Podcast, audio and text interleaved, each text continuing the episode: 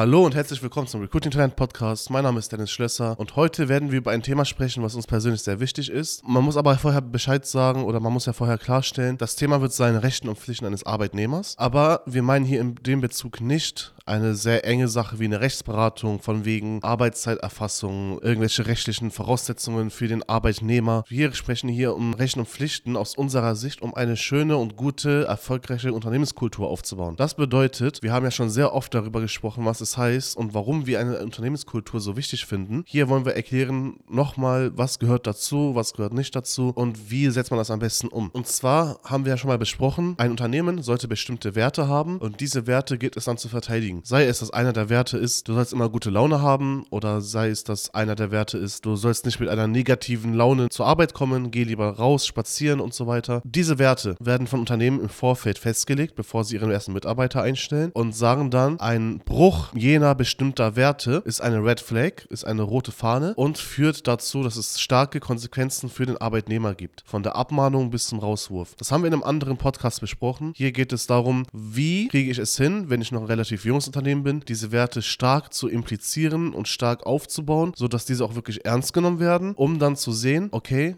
wie entwickelt sich meine Unternehmenskultur? Und das teilt sich dann auch in dem Fall für unserer Meinung nach in Rechte und Pflichten. Und einer der Pflichten des Arbeitnehmers ist, wenn diese Werte aufgelegt wurden, natürlich darin unterrichtet zu werden. Das bedeutet, wir können nicht erwarten von jemandem, der neu anfängt, der dann mal einen schlechten Tag hatte, einen schlechten Tag zu Hause, kommt dann zur Arbeit, der dann nicht ganz auf 100% positive Energie ist, ihn dann komplett zu demolieren oder abzumahnen oder fertig zu machen. Das funktioniert natürlich nicht. Das heißt, irgendwo im Bewerbungsprozess müsstet ihr eure Unternehmenswerte nochmal einmal festlegen und auf Einverständnis prüfen. Das heißt, du erklärst deinem Bewerber, das machst du auch bestenfalls im Bewerbungsprozess. Wir haben diese und jene Werte. Wir legen da sehr viel Wert drauf. Das kann sein, immer positive Energie, immer pünktlich sein, wenn du jetzt keine Gleitzeit hast. Das kann sein, immer 100% Effort geben. Wir haben sehr, sehr viele Werte besprochen. Auch zum Beispiel kann ein Werte sein, dass Familie vorgeht, etc. Und diese Werte hast du zu kommunizieren, weil sonst kann er diese Werte ja gar nicht leben. Wenn du die dann kommuniziert hast und du sagst dann, ist das für dich in einem Arbeitsverhältnis in Ordnung? Und dann kommt die Antwort ja, dann kannst du das natürlich dann benutzen, wenn es darum geht, Werte werden nicht eingehalten. Ist ja auch ganz logisch. Wenn ich nicht weiß, dass es verboten ist, hier zu parken und ich kriege Strafzettel, was denke ich mir dann? Das steht doch nirgendwo da, das wusste ich nicht, das ist unfair. Genauso wird sich das dann verhalten, wenn man das im Unternehmensleben so macht. Wenn man das in seinem eigenen Unternehmen so lebt. Und natürlich gehört dann dazu, dass du als Geschäftsführer oder deine Führungskräfte oder du als Führungskraft die Werte auch selber leben. Es ist ja doof, wenn jemand sagt, ey, sei immer pünktlich und dann komme ich immer unpünktlich als Führungskraft. Dann würde doch mein Mitarbeiter sagen, was will der mir von Pünktlichkeit erzählen? Er selber kommt doch immer zu spät. 10, 15 Minuten, eine Stunde. Das heißt, hier in dieser Situation hast du auch dafür zu sorgen, dass, auch wenn du es nicht zu 100% schaffst, sondern überwiegend und das auch so kommunizierst, dass deine eigenen Werte, die du festgelegt hast, dass du sie auch lebst. Die Pflicht des Arbeitnehmers ist hier dann auch, ganz klar, wenn er das akzeptiert hat, genau diese Werte zu leben. Wenn ihr kein Gleitzeitmodell habt und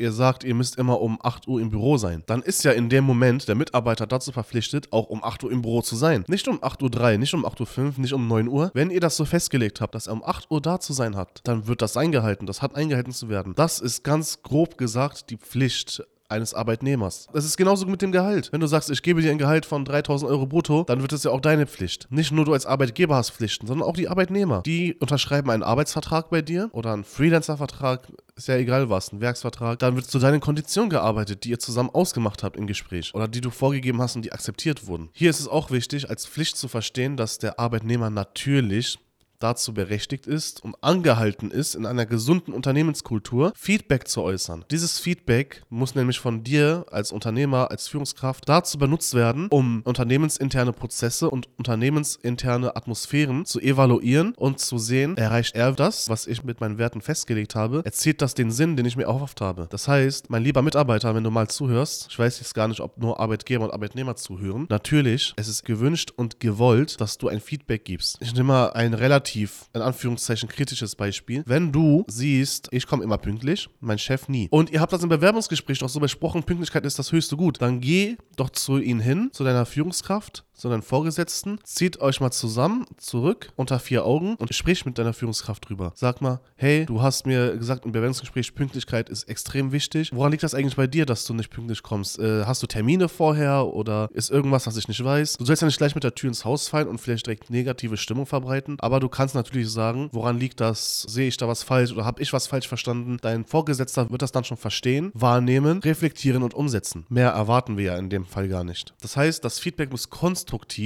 zum Ausdruck gebracht werden. Muss. Es besteht keine Möglichkeit von Weiterentwicklung, wenn wir kein Feedback haben. Der Grund, warum man in der Schule Klassenarbeiten geschrieben hat, ist, dass man Feedback bekommt und weiß, wo muss man sich denn bessern, in welcher Richtung muss man sich bessern. Der Grund dafür, warum es Zwischenzeugnisse auf Arbeiten gibt, ist das Feedback. Der Grund dafür, warum es Arbeitszeugnisse am Ende einer Berufslaufbahn gibt, einer Station, einer Karrierestation im Unternehmen, wenn man zum Beispiel ausscheidet, ist, dass man Feedback hat, um das beim nächsten Arbeitgeber auch zu machen besser zu machen, was kann man besser machen, dass man das weiß. Natürlich ist es auch ein Instrument, um zu sagen, hier, guck mal, ich habe ein super Arbeitszeugnis, ich bin ein guter Typ. Das natürlich geht mit einher, aber man muss sich aus allem ein Feedback ziehen. Das heißt, wenn du dann als Arbeitgeber, als Vorgesetzter siehst, es kommen gar keine Feedbacks Warum auch immer. Vielleicht versprühst du eine Aura, eine Außendarstellung hast du vielleicht, die abschreckend wirkt, obwohl du das gar nicht möchtest. In dem Fall hast du auch dann zu arbeiten, aber natürlich, wenn du kein Feedback bekommst, weißt du das ja nicht. Und wenn du dann siehst, deine Arbeitnehmer trauen sich vielleicht nicht oder machen es einfach nicht, warum auch immer, aus Faulheit, Angst, die geben dir kein Feedback, dann erstellst du einen Termin oder machst das spontan, ziehst dir den Mitarbeiter unter vier Augen zur Seite, nicht vor allen Leuten und erklärst ihm erstmal auf einer Sachebene, schau mal, wir wollen uns stetig verbessern, wir wissen, dass wir noch nicht auf 100% sind. Welches Unternehmen ist schon auf 100%? Nicht mal Apple und Amazon sind es. Also sag mir mal, wo siehst du Sachen, die wir vielleicht nicht so ganz einhalten? Und dann wird das Feedback schon kommen. Wenn du das richtig primest, es soll jetzt hier nicht groß erklärt werden, wie mache ich ein Feedbackgespräch, denn das kommt in einer späteren Folge, sondern es soll wirklich einfach klar gemacht werden. Du musst das natürlich, du musst eine Umgebung schaffen, in der es in Ordnung ist, dass du Feedback bekommst. Auch wenn das Feedback mal negativ ist. Das kann passieren und unter Umständen wird das auch passieren. Und wenn das Feedback negativ ist, hast du dich dann zu bedanken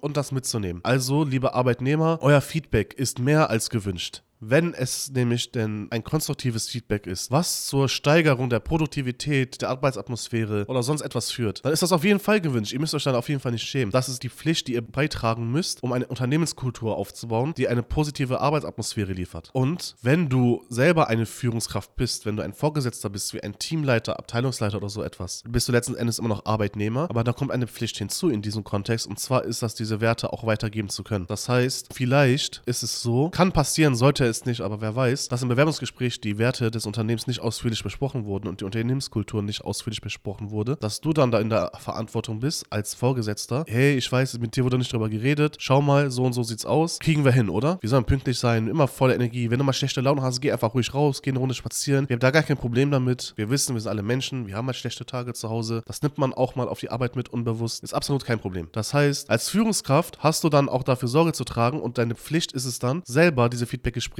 anzunehmen, zu evaluieren und die Werte immer wieder in den Vordergrund zu ziehen. Das heißt, man erwähnt etwas nicht nur einmal, sondern wir kennen das doch aus der Schule. Wie oft werden manche Themen erwähnt? Seid pünktlich. Es gibt einen Eintrag ins Klassenbuch, wenn du unpünktlich bist, wenn du gegen die Regeln verstößt. Das heißt, du zeigst auch Konsequenzen auf, auch wenn es jetzt kein Eintrag ist oder keine Abmahnung, sondern es kann auch eine Konsequenz sein, wenn du einfach weniger Aufmerksamkeit gibst. Dann kommt deine Pflicht hinzu, dass du das weiter nach außen trägst. Du kriegst diese Werte von deinen Vorgesetzten, vom Geschäftsführer vielleicht, bist selber Abteilungs- oder Teamsleiter und musst das dann an deine Mitarbeiter weitergeben. Die Mitarbeiter sind nicht deine Lemminge oder deine Sklaven. Natürlich nicht. Die Mitarbeiter sind dein höchstes Gut im Unternehmen, denn ohne gute High-Performer kriegst du ja kein gutes Ergebnis, wofür du letzten Endes belangt wirst. Das heißt, sorge dafür, dass die Werte immer wieder in Vordergrund gespielt werden. Auch wenn du keine Führungskraft bist, kannst du oder solltest du dafür sorgen, dass die Werte immer wieder nach vorne gerückt werden. Und wie so oft ist es so, dass die Dinge ein bisschen ineinander gehen. Und zwar bedeuten die Pflichten auch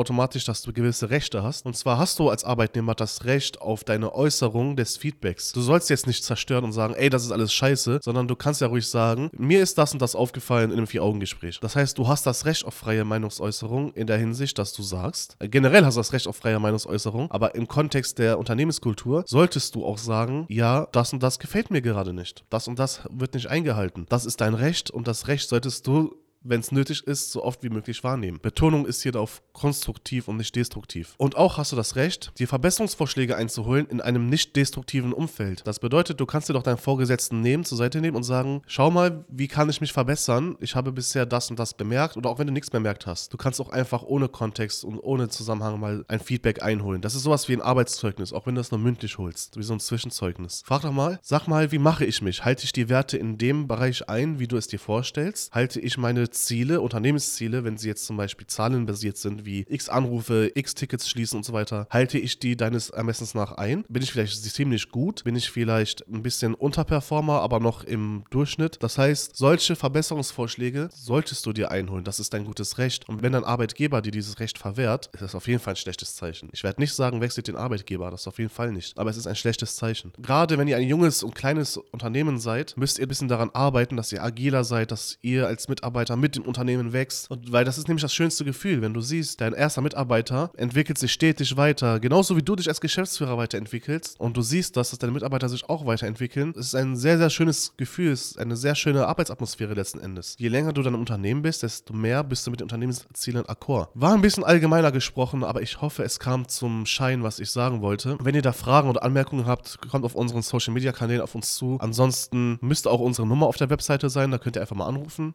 Ist gar kein Problem. Ihr habt das Recht auf Verbesserungsvorschläge. Ich freue mich auf die nächste Folge. Bis dann und ciao.